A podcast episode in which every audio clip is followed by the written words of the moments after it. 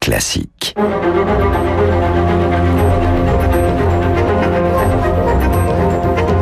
Esprit libre avec Guillaume Durand sur Radio Classique.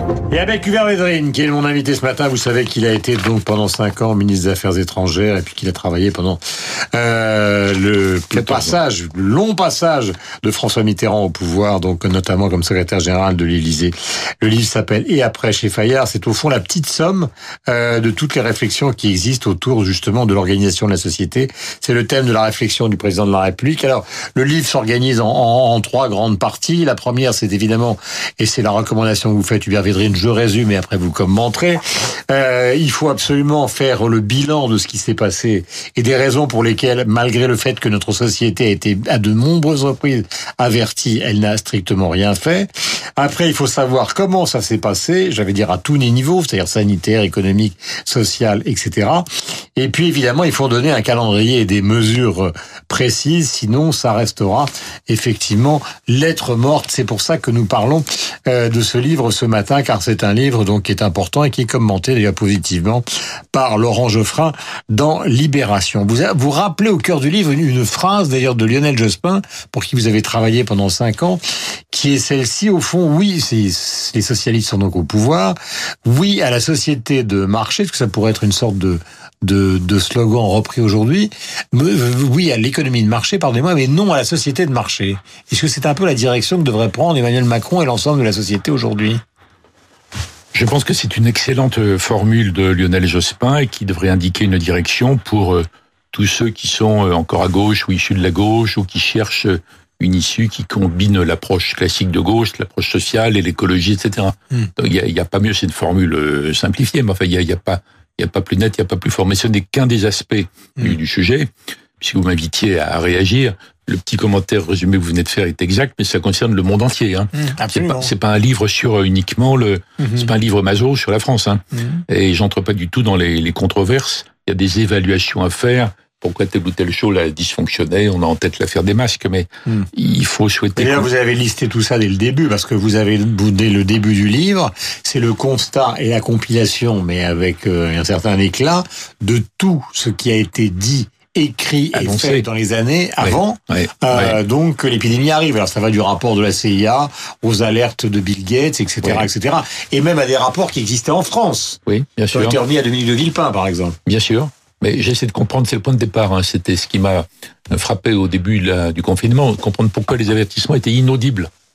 Parce que comme ça remettait en cause euh, la course de l'humanité vers une mondialisation totalement débridée, complètement dérégulée, une financiarisée. d'une certaine manière. Il y a le côté jouissance, il y a le côté festif, il y a le côté euh, euh, développement sans frein. Regardez les chiffres anticipés pour la croissance des, du transport aérien ou du tourisme de masse dans les, la décennie d'avant. Ça va mmh. pas du tout se passer comme ça, mais mmh. Il y avait un côté euh, c'est pas possible et s'il faut remettre en cause ce qui est devenu notre mode de vie, notre raison d'être, et puis le mode de vie de la classe moyenne supérieure du monde entier avec les émergents qui n'avaient qu'une idée, c'est entrer là-dedans. Mmh. Bon, c'est pas ça qui a fait apparaître le virus. Ce qui fait apparaître le virus, c'est la le, le, mode de développement agro-industriel, mmh. le fait d'abattre les forêts qui déconfine les virus dans, la, dans beaucoup de cas. Mais ce qu'il a propagé, ça n'a rien à voir avec l'écologie, c'est un rapport avec le, fait que les gens circulent, il y a une sorte de mouvement brownien. Mmh. Donc je, mon point de départ, c'est ça. Oui, mais il y a une chose pour, qui est intéressante pour, Pourquoi c'était inaudible? Voilà. C'est ça mon point de départ. Et après, la deuxième idée, c'est il faut tirer les meilleures leçons possibles de tout de ça. Tout ce qui s'est passé de ce qui s'est passé et qu'il faudra tirer, parce qu'on n'est pas au bout du processus, dans le monde entier. Parce que si on écoute les virologues qui ne se contredisent pas, mmh. alors que les médecins se contredisent, vous savez bien, ils disent ça ne peut que recommencer avec d'autres virus. Alors j'ai une question précise à vous poser concernant la Chine, car là aussi vous, vous faites preuve, enfin vous faites preuve. Vous dites qu'il faut absolument qu'on ait un rapport lucide sur cette affaire-là, avec ce qui s'est passé en Chine, car c'est pas très clair. Et vous avez quelqu'un que vous connaissez très bien, donc qui est un politologue et quelqu'un qui s'occupe aussi de relations internationales, qui est Bruno Tertrais, qui dit, en gros, je simplifie, hein, euh, il dit les Chinois nous ont menti et ils continuent de nous mentir. C'est ce qui a, c'est ce qui peut expliquer le trouble qu'a gagné une grande partie des chancelleries et des dirigeants occidentaux, y compris le monde sanitaire. Il, oui, mais il est plus violent que vous. Ça suffit pas de dire ça. Parce que c'est évident qu'il y a un problème chinois avant le virus. La Chine a connu un développement phénoménal depuis 40 ans. C'est la réussite de la stratégie de Deng Xiaoping, mm. l'alliance avec les États-Unis, avec l'Occident. qui a accepté de faire de la Chine l'atelier du monde, l'usine du monde. Et après, on s'aperçoit que ça a été beaucoup trop loin. Il faudrait corriger ça. C'est avant le virus, on le sait ça. Et c'est déjà avant que la Chine a annoncé, depuis Xi Jinping, ils ont changé de ton, mm. qu'il veut être le numéro un, numéro un mondial. Mm. Ce qui est juste intolérable pour les États-Unis, même si ne savent pas tout à fait comment s'y prendre pour endiguer ça. Donc ça, ça, ça existait avant. Et l'affaire du virus ne fait que révéler il y a un effet de contraste, c'est comme une sorte de crash test ou de test d'effort. Vous voyez, on voit l'état réel du monde, donc les gens ont enfin compris, j'espère, qu'on n'est pas dans une communauté internationale, disons, on a un ordre international, mais dans une compétition, une mêlée, un bras de fer. Bon, hmm. après, qu'est-ce qu'on en tire? Qu'est-ce qu'on en tire? Mais on peut pas euh, entrer en guerre avec la Chine. Donc, il faut inventer un truc très intelligent, euh, comme pendant la guerre froide face à l'URSS. Il faut hmm. trouver un équilibre qui puisse conduire à un rapport de force dissuasif équilibré. Un jour à une détente, un jour à une coopération. Et pour faire ça, il faut avoir un point d'appui. Il faut donc que les Européens se résignent enfin à accepter que l'Europe devienne une puissance. Ce qui fait peur à tous les Européens, sauf nous, vous voyez. Mmh. Mais par comment ça s'enchaîne Pardonnez-moi de, de, devenir prosaïque, mais ou de revenir à quelque chose de prosaïque. Mais quand vous citez Sicard, qui était patron du, du comité d'éthique pendant longtemps et qui est prof de médecine, et qui pose clairement la question aux Chinois des marchés oui, euh, bien qui sûr, sont euh, des lieux de pandémie terribles. Oui. Là, il y a un moment où, là, on n'est plus dans la géopolitique. C'est-à-dire qu'on n'arrive pas à faire fermer une tradition ça en fait partie. Oui, ben, oui, mais on n'arrive pas à leur faire fermer. Or, à chaque fois, ça revient, y, compris à Pékin en ce moment. Oui, alors, tout ne, tout ne vient pas que de ça. Par exemple, les, les histoires de la vache folle, c'est un truc européen. D'accord, mais là, je parle du cas précis de, qui nous concerne.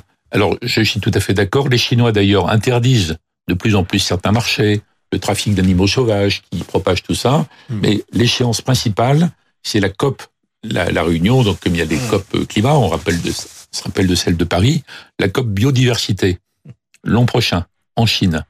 Et cette réunion apparemment technique, hein, s'il n'y avait pas ce contexte, va devenir un enjeu international considérable à mon avis, parce que la Chine va être obligée obligé de faire quelque chose par rapport à ça. Mmh. ça, c'est sûr. Vous expliquez dans le livre que ce sont des questions qui étaient déjà posées par Claude Lévi-Strauss en 1960. Je voudrais qu'on arrive maintenant aux, aux, propositions, parce que un livre qui s'appelle Et après, point d'interrogation, c'est évidemment avec des propositions qu'il devient, euh, non pas simplement un constat, mais qu'il devient intéressant. Sur cette affaire, justement, du fait que l'économie va tourner à l'écologie, qu'on ne va pas complètement pouvoir vivre comme avant, vous avez cette suggestion qui consiste à, à dire qu'au fond, il faudrait pas une sorte de ministre à la Hulot euh, euh, qui serait là pour, euh, comment peut-on dire, sanctionner l'économie de l'excès, mais plutôt une sorte de vice-premier ministre qui guiderait totalement la la la enfin, qui qui épaulerait le premier ministre s'il en reste un pour pour guider la politique du gouvernement dans ce domaine. Oui, c'est une suggestion parmi d'autres. Hein.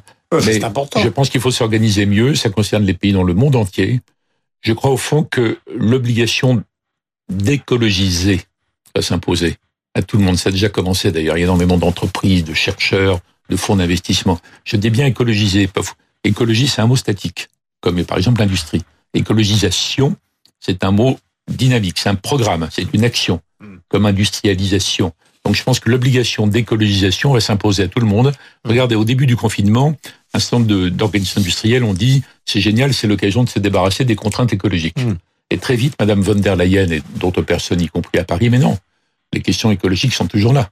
Le climat, la biodiversité, etc. Mais quel est l'avantage d'avoir un vice-premier ministre qui sera en charge de ça sur le par rapport au, ministre de l'écologie qu'on a connu, le Royal ou d'autres Alors, je pense que l'écologisation de tout, hein, l'agriculture, l'industrie, les transports, etc., qui va devenir le moteur de la croissance de demain.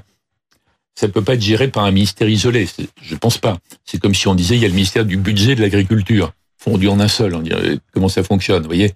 Donc, vous pouvez pas avoir écologie et transport, écologie et industrie, écologie et agriculture. Donc, c'est pour ça que je pense qu'il faut, peu importe comment on l'appelle, hein, une fonction transversale, mmh. et quelqu'un dont je propose qu'il soit au niveau du Premier ministre et qui fasse pression sur chaque ministère dans chaque domaine et chaque organisation euh, industrielle ou agricole en disant Bon, c'est très compliqué de changer du jour au lendemain. La plupart des propositions des écologistes sont inapplicables. En fait, du jour au lendemain, dans le catalogue récent, il y a, a plusieurs qui sont très bien, mais il y en a plein qui sont tout à fait euh, euh, à côté du sujet, en fait. Donc, faut, dans la durée, faut un responsable gouvernemental et politique qui mette la pression.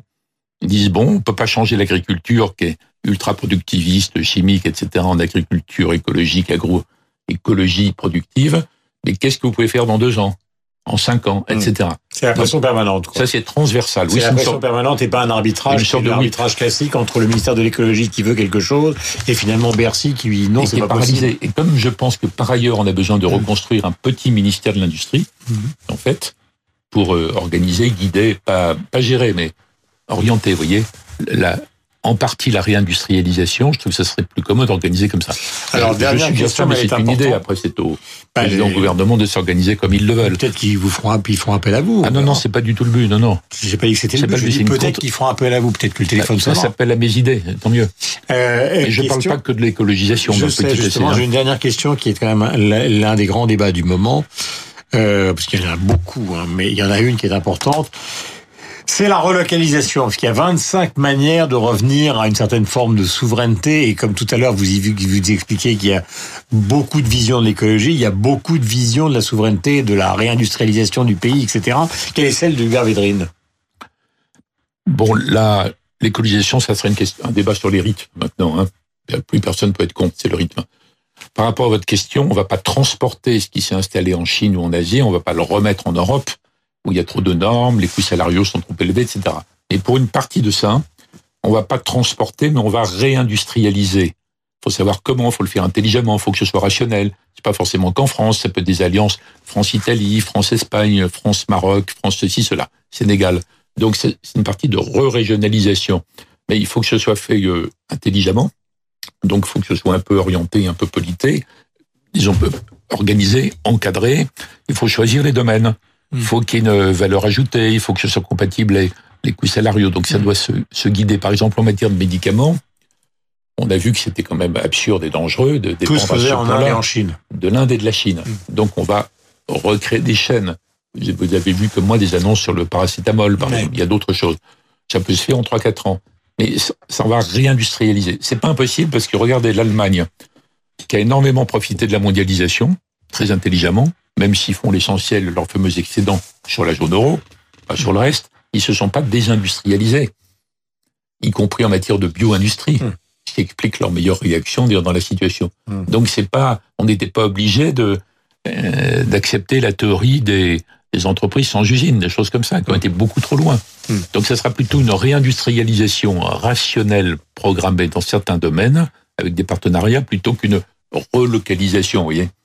Et je conclus moi-même en vous remerciant d'être venu ce matin, Hubert Védrine, c'est que vous dites ce qui est important dans la situation actuelle, c'est qu'il y a effectivement un laps de temps qui est, disons, un peu moins de deux ans jusqu'au présidentiel, et que le traumatisme, si je vous ai bien lu, qui a quand même beaucoup marqué les, les, deux ans, Guillaume, c'est pas par rapport à la présidentielle française, parce que c'est un raisonnement global. Hein. Global, oui, c'est bien. Il y a des occasions à pas rater, des rendez-vous à réussir. Et vous dites, euh, si je ne me suis pas trompé, que justement les opinions publiques dans le monde entier étant sensibilisées à ce qui se passe actuellement, ils seront aussi plus facilement accessibles à une forme de changement que quand ils sont lancés dans une grande euh, dans une grande progression euh, à un terme classique.